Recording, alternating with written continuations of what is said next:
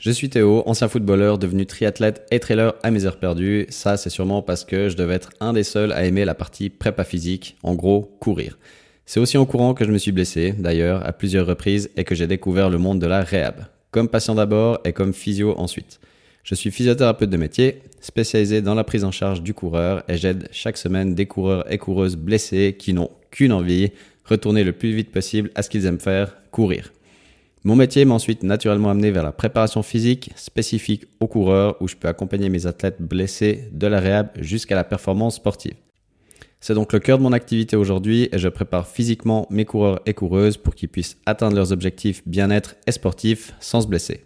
Mon but est de faire de ce podcast la plus grande ressource sur la réhab et la préparation physique en course à pied ce podcast est donc mon journal de bord pour documenter cette aventure. Je vous partagerai mes expériences, mes conseils et je vous donnerai tous les outils nécessaires pour performer et vous éclater en course à pied. Dans ce premier podcast, on va parler d'abord des idées reçues et des mythes sur la course à pied. Je pense que c'est important de commencer par ça parce qu'on entend encore beaucoup de choses qui circulent dans la population générale, euh, des choses qu'on devrait éviter de faire, qu'on devrait faire, et c'est un petit peu le flou autour de ces sujets-là. Il y a beaucoup de personnes aussi qui se mettent à la course à pied, de plus en plus euh, que je vois dans les courses populaires. On se fixe toujours aussi de plus gros défis.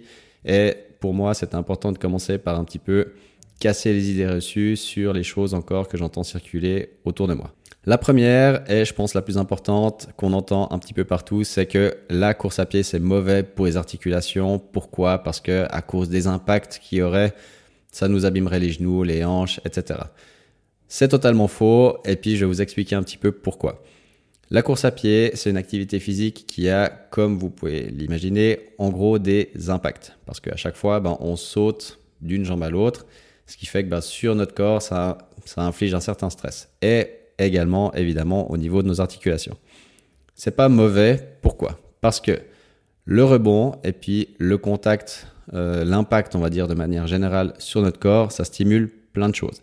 Déjà, au niveau osseux, ça permet de maintenir votre densité osseuse. Ça veut dire quoi? Ça veut dire que ça va maintenir vos os solides et ça va éviter que, notamment au fur et à mesure des années, ils deviennent un petit peu plus poreux, ce qui fait que vous allez pouvoir prévenir tous les phénomènes liés par exemple à l'ostéoporose. Par rapport à l'arthrose également, la course à pied c'est excellent. Pourquoi? Parce qu'on sait que l'arthrose c'est une diminution de votre cartilage entre vos articulations. Ça fait mal évidemment certains jours, d'autres moins, mais la course à pied, c'est pas un interdit. Évidemment que vous pouvez courir avec de l'arthrose. Pourquoi? Parce que quand vous courez, de nouveau, vous maintenez votre densité osseuse, vous stimulez plein de processus à l'intérieur du genou, je vais rester assez global ici. Vous libérez des endorphines lorsque vous courez, qui sont en gros les hormones du bien-être.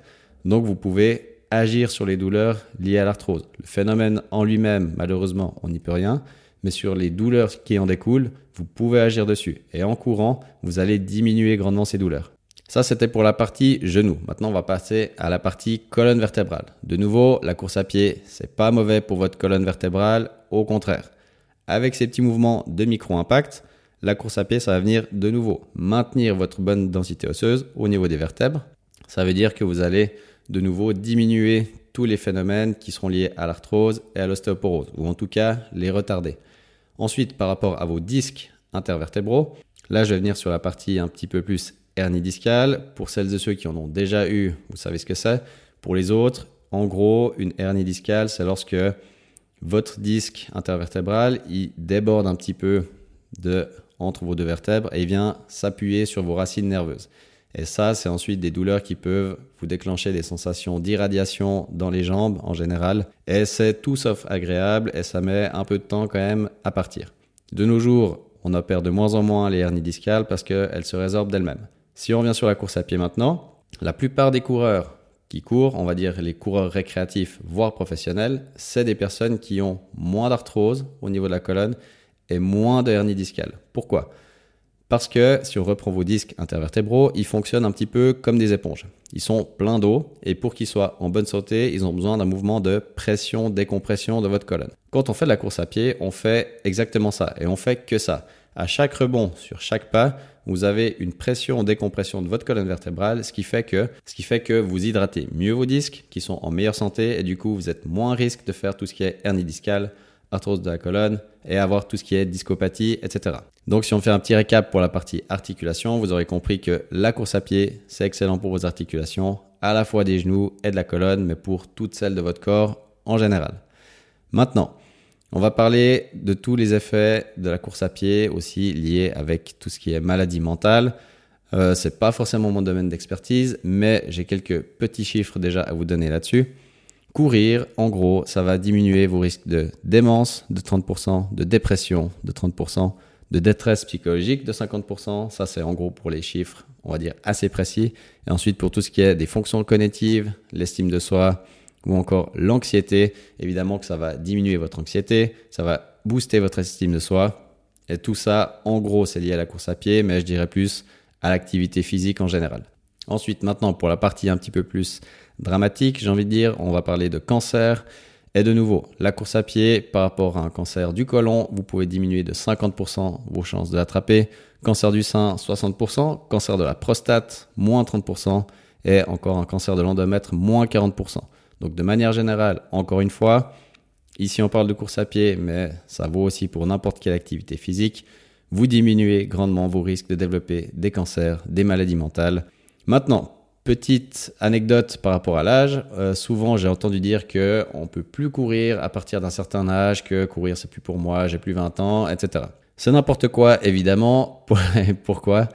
Parce que on voit encore presque tous les jours dans les quatre coins du monde des marathons qui se font, des semi-marathons, des courses, où on a chaque fois la personne la plus âgée de la course qui a toujours, entre guillemets, entre 80 et 100 ans. Donc oui, vous me direz peut-être qu'ils ont un métabolisme différent, ils sont extraordinaires, ils n'ont jamais rien eu dans leur vie. N'empêche que c'est des personnes qui courent à 90 ans, même peut-être s'ils courent pas très vite, eh ben ils courent quand même. Et on peut quand même s'enquiller des marathons à passer 80 ans.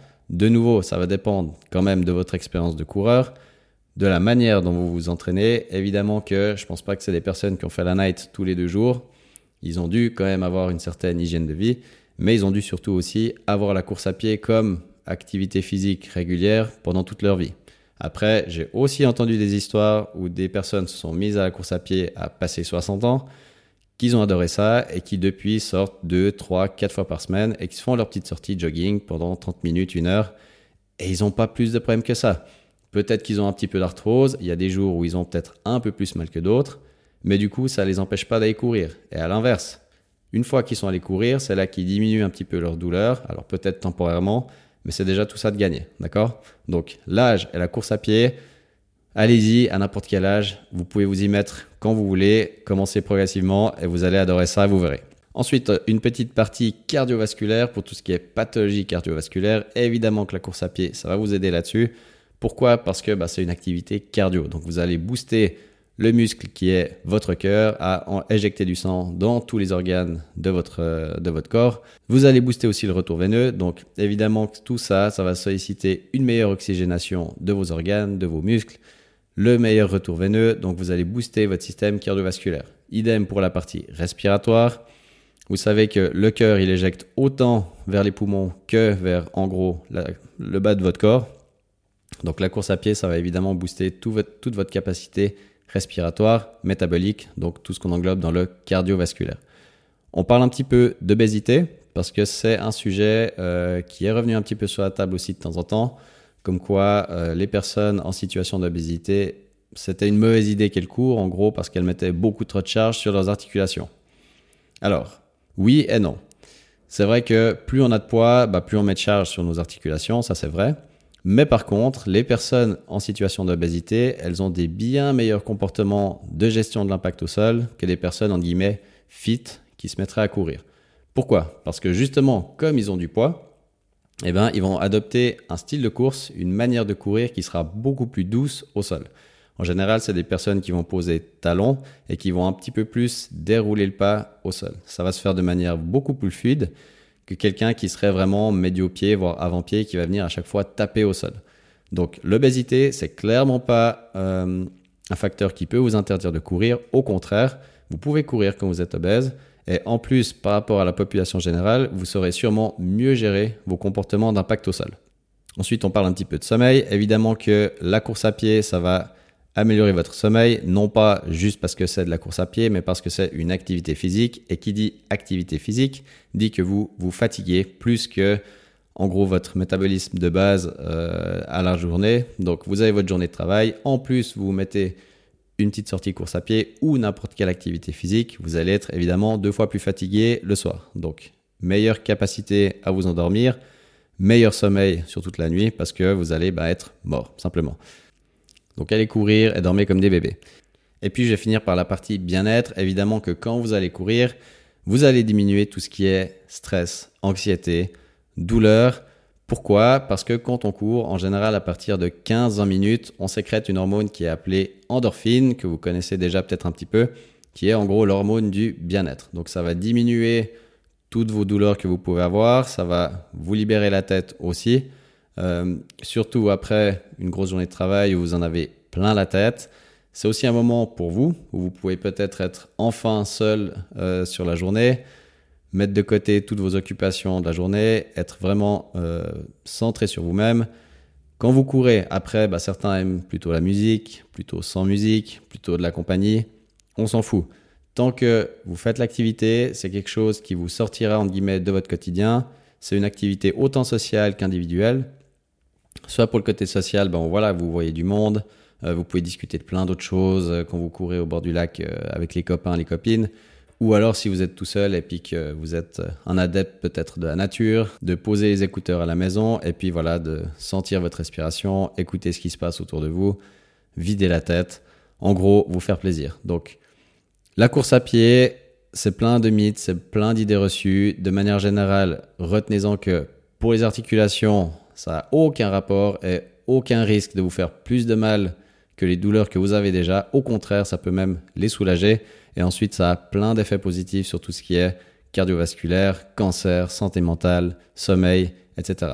Donc oui, là je parle surtout de course à pied. C'est valable aussi pour les autres euh, activités physiques, mais quand même plus, par exemple pour la partie arthrose, euh, ostéoporose vu que c'est un sport d'impact, vous aurez aussi tous ces bénéfices, comme on l'a évoqué, sur vos disques articulaires, colonne vertébrale, etc. Donc voilà pour ce premier épisode, j'espère qu'il vous a plu, et puis on se retrouve dans le prochain.